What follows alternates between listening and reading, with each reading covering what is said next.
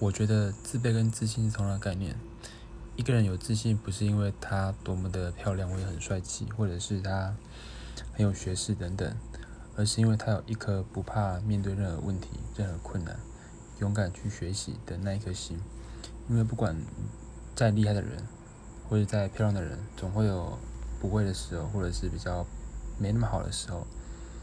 所以，自卑。也是一样的概念，它其实最大的问题不是因为自己的外表不好，或是有缺陷，或者是自己什么不会，而是因为自己的内心不敢去挑战，不敢去学习，不敢去面对那些事情。